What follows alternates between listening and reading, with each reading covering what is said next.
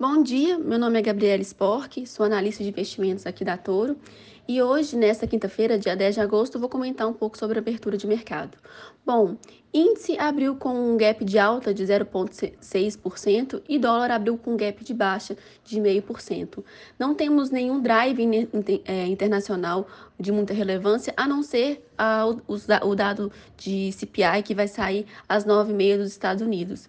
O mercado espera que para o mês de julho tenha uma alta de 0,2% e no acumulado de 12 meses passando de 3% a inflação para 3,3%, tá?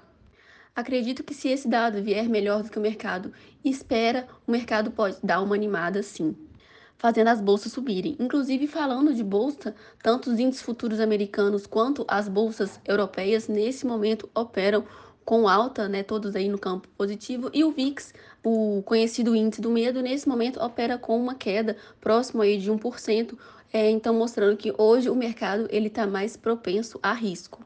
Dando continuidade também a dados internacionais, toda quinta-feira a gente tem os pedidos iniciais por seguro-desemprego, é isso já é de praxe de toda quinta, porém acredito que esse dado ele pode ser um pouco ofuscado aí devido ao dado CPI que vai sair no mesmo horário. Falando de Brasil, Brasil também tem uma perspectiva positiva é, na abertura americana, a WZ nesse momento com uma alta de 0,3, porém quando a gente olha o Brent e o minério de ferro, ambos estão caindo, então acredito que o, o EWZ possa abrir a beira ali da estabilidade.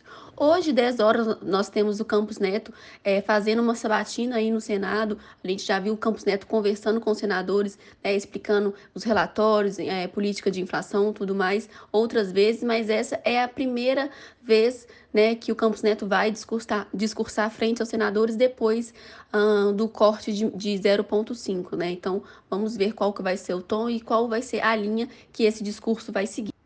Agora falando um pouco da temporada de balanço, essa semana é uma temporada, é uma semana cheia aí de empresas é, reportando o resultado. Hoje nós temos algumas empresas relevantes, né? Temos B3, PM, é, BMG também reportando, outras empresas de varejo, tá? A gente tem é, Arezo, Via Varejo, temos Pets reportando também, algumas empresas de saneamento básico, como Sabesp, é, e também temos empresas é, focadas também na parte de é, energia elétrica, né? Setor elétrico. Então temos Equatorial, temos ETEC, temos Eneva. A maior parte dessas empresas vão divulgar o resultado após o fechamento. Bom, esses são os destaques do dia de hoje. Muito obrigada, até mais.